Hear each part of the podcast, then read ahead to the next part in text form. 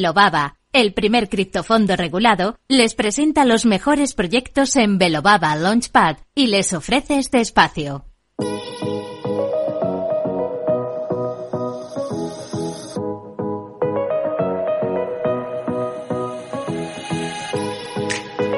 Bueno, pues hablando de metaverso y de grandes proyectos, y tenemos con nosotros a los amigos de Velobaba, empezamos nuestra sección de educación financiera cripto y contamos con Albert Salvani. ¿Qué tal? Buenas tardes, un placer volver a tenerte por aquí, Albert. Igualmente. Buenas tardes. Y hablando de metaverso, tenemos a Tony Garballo, que es el experto dentro de Velobaba en esta materia, ¿no? Mira, justo ha venido al pelo. Buenas, Tony. Buenas tardes.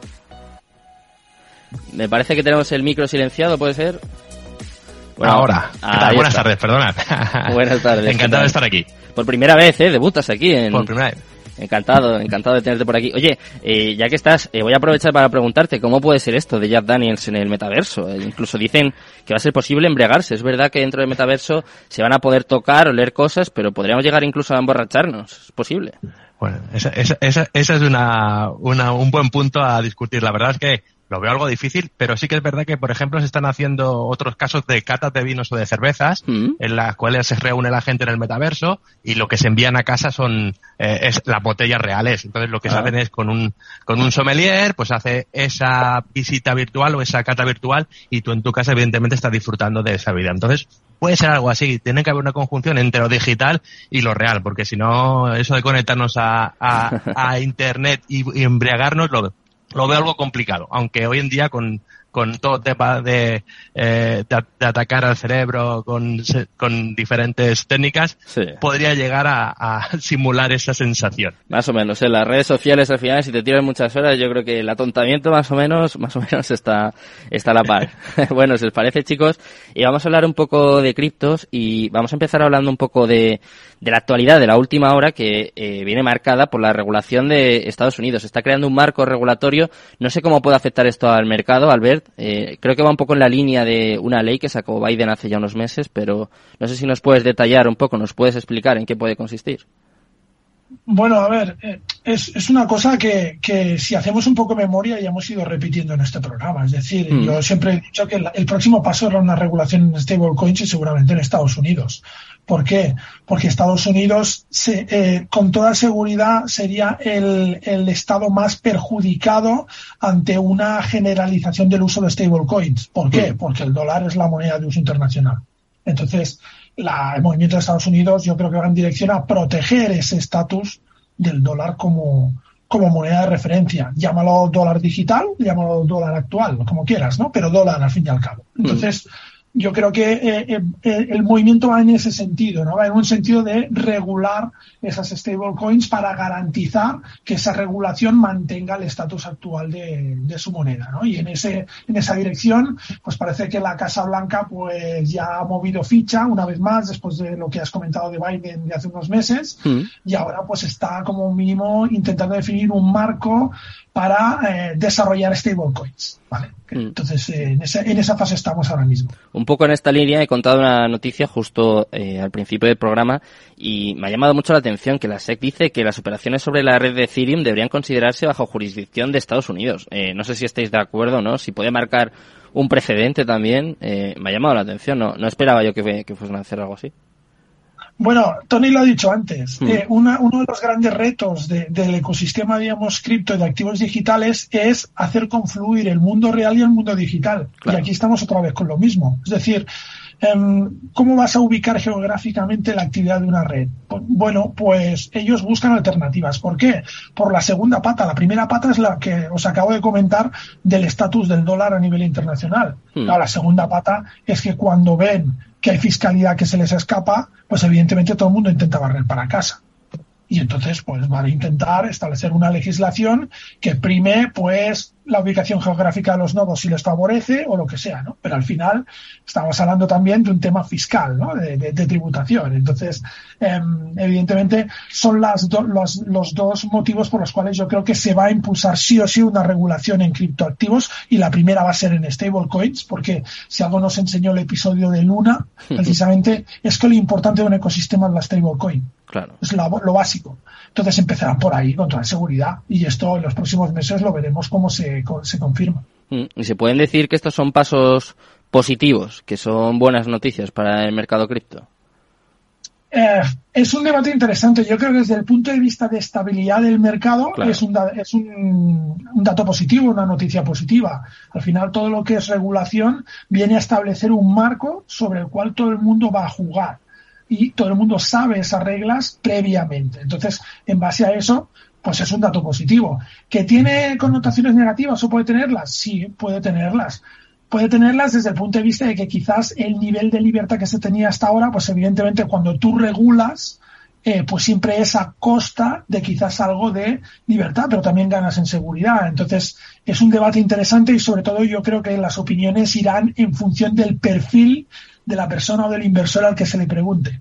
Depende mucho de eso. ¿Cómo ves, eh, ¿Cómo ves esto, Tony? También puede pasar con el metaverso, tiene que pasar antes o después, ¿no? De hecho, yo me acuerdo que ya, eh, de hecho lo contamos aquí en el programa, que ha habido incluso casos de, de acoso, estafas, o sea, son ciertas cosas que se tienen que ir minando, regulando de alguna forma y solucionando, ¿no?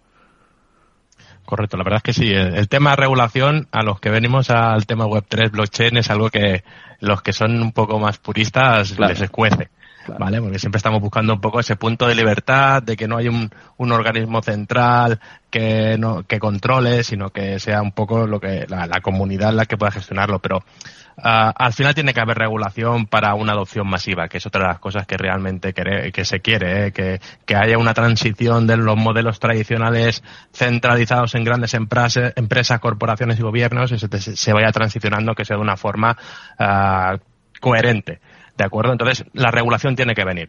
Eh, como dices, y en los metaversos eh, va a llegar igualmente. El problema de, de los bullying, los problemas de, de no saber realmente eh, esos activos digitales a quién, a quién pertenecen y a quién no, cuáles son eh, las, las leyes que puedan aplicar cuando esos activos digitales en el metaverso puedan también representar unos activos físicos. Hmm. Entonces, todas esas cosas eh, tienen que llegar a un punto en que tienen eh, que, que, relacionarse con el mundo real, porque como bien ya hemos comentado y lo hemos dicho, hay que, hay que unir ese mundo virtual con el mundo real, uh, tiene que haber un punto de unión. Entonces, hay que ver cómo se hace. El problema es de que intentemos eh, que no sea por beneficio de unos pocos, sino por el beneficio de todos. Entonces, hay que regularlo y que eh, generar esa confianza de una forma que no solo tenga el poder las grandes corporaciones o los gobiernos que obtienen a, como tienen ahora, sino que también se piensen en los usuarios que realmente son los, los que tenemos que beneficiarnos de esta, de esta nueva era digital.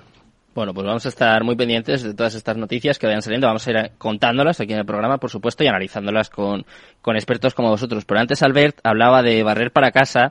Eh, si os parece, yo voy a tomar esa expresión, la voy a hacer mía y voy a barrer un poquito para casa porque ayer, no sé si escuchasteis el programa, tuvimos a Javier Celorrio de Lead Lab Games y me parece que tenéis un asunto entre manos, ¿no? De hecho, está al caer, ¿no? El 22 va, vais a lanzar el token en vuestro Launchpad, ¿no?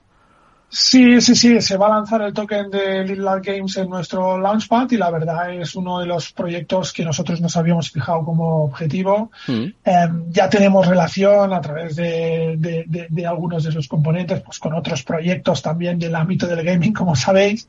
y, y, la verdad es que nos hace mucha, mucha ilusión. O sea, el pro, además coincide que el próximo día 22 ellos hacen la presentación de, del nuevo juego de Cyber Titans en, mm. en Barcelona.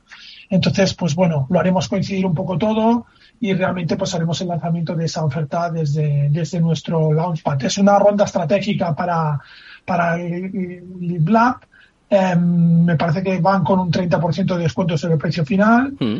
Y, y, bueno, tiene un equipo vinculado muy directamente con los esports, es decir, un equipo muy experimentado que sabe muy bien el sector en el que están trabajando y por lo tanto, pues es un proyecto que a nosotros nos merece la, la máxima confianza. De hecho, ya tenemos algún tipo de participación, pero vamos a aumentar esa participación en el proyecto y abrimos esa participación también a los miembros de nuestra comunidad, pues a través de nuestro Launchpad.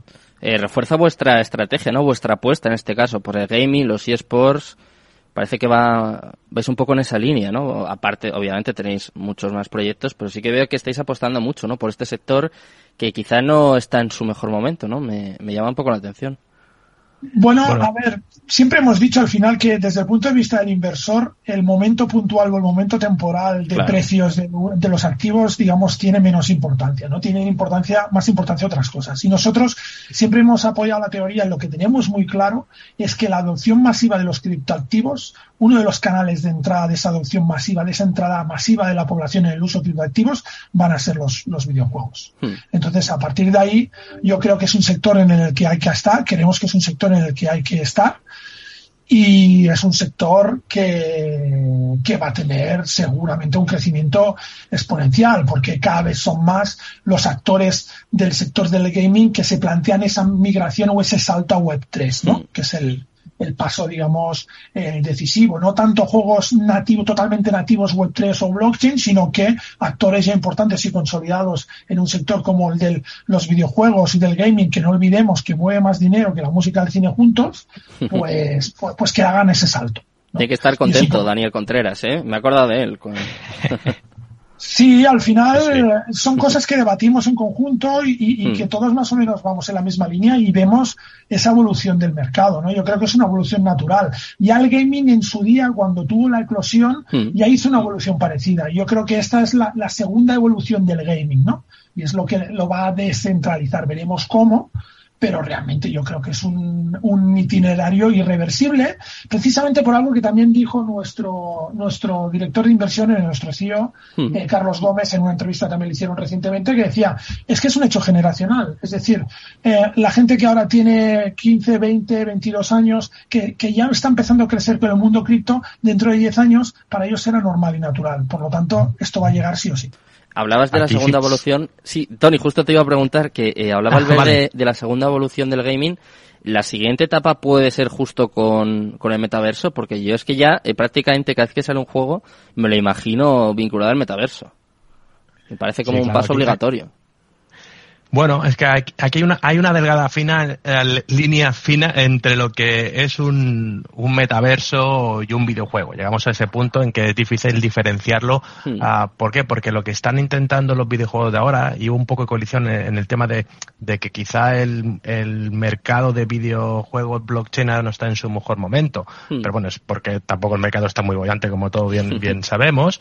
Ah, pero realmente lo que hay que, hacer, hay que tener eh, sobre el punto de mira es proyectos diferenciadores, porque hay, hay muchos proyectos que eh, tienen como bandera el play to earn y todas estas cosas, pero realmente como, como videojuego dejan bastante que desear. Entonces, realmente hay que hacer un buen foco en aquellos proyectos que son diferenciadores, que están marcando una diferencia y que, y que van a aportar algo más al jugador o a la comunidad y que pueden ser un, un gran referente. Entonces aquí en el metaverso pues puede haber eso, puede haber ser videojuegos eh, como otros que conocemos, que puede ser Ring, que puede ser un metaverso y aparte puede incluir eh, un videojuegos, diferentes tipologías de videojuegos eh, y, y, se pueden y se pueden ir incluyendo en ese metaverso otros otros desarrollos, otros videojuegos que pueden ser eh, complementos o pueden ser pues diferentes funcionalidades que pueden tener para el usuario. Entonces realmente sí y, y con la y con también teniendo en, en mente de que la gracia final, el objetivo final es la interoperabilidad en todos estos metaversos. Por tanto, cuando lleguemos a ese punto, que incluso Europa ya está, ya está poniendo sobre la mesa que en el desarrollo de los metaversos privados tiene que existir una, interoperabilidad, porque lo, que buscamos eso, es que todos esos assets eh, digitales que tenemos podamos reutilizarlos y nuestra identidad digital dentro de esta Web3 pueda ser usada en todos los metaversos y todos los juegos, pues llegan a ese, a, ese punto en que, que, se puedan reutilizar. Entonces, sí, eh, va a haber muchos eh, metaversos que sean juegos eh, y mucha gamificación dentro de esos metaversos que pueden ser usados en muchas, muchos. Entonces, creo que va a llegar un momento en que va a ser difícil eh, entrar en algún videojuego que no te ofrezca algo más que el puro videojuego y que sea un metaverso con la parte de redes sociales, incluso uh, su marketplace, eh, eventos y demás. Entonces, mm. irá evolucionando una zona muy gris.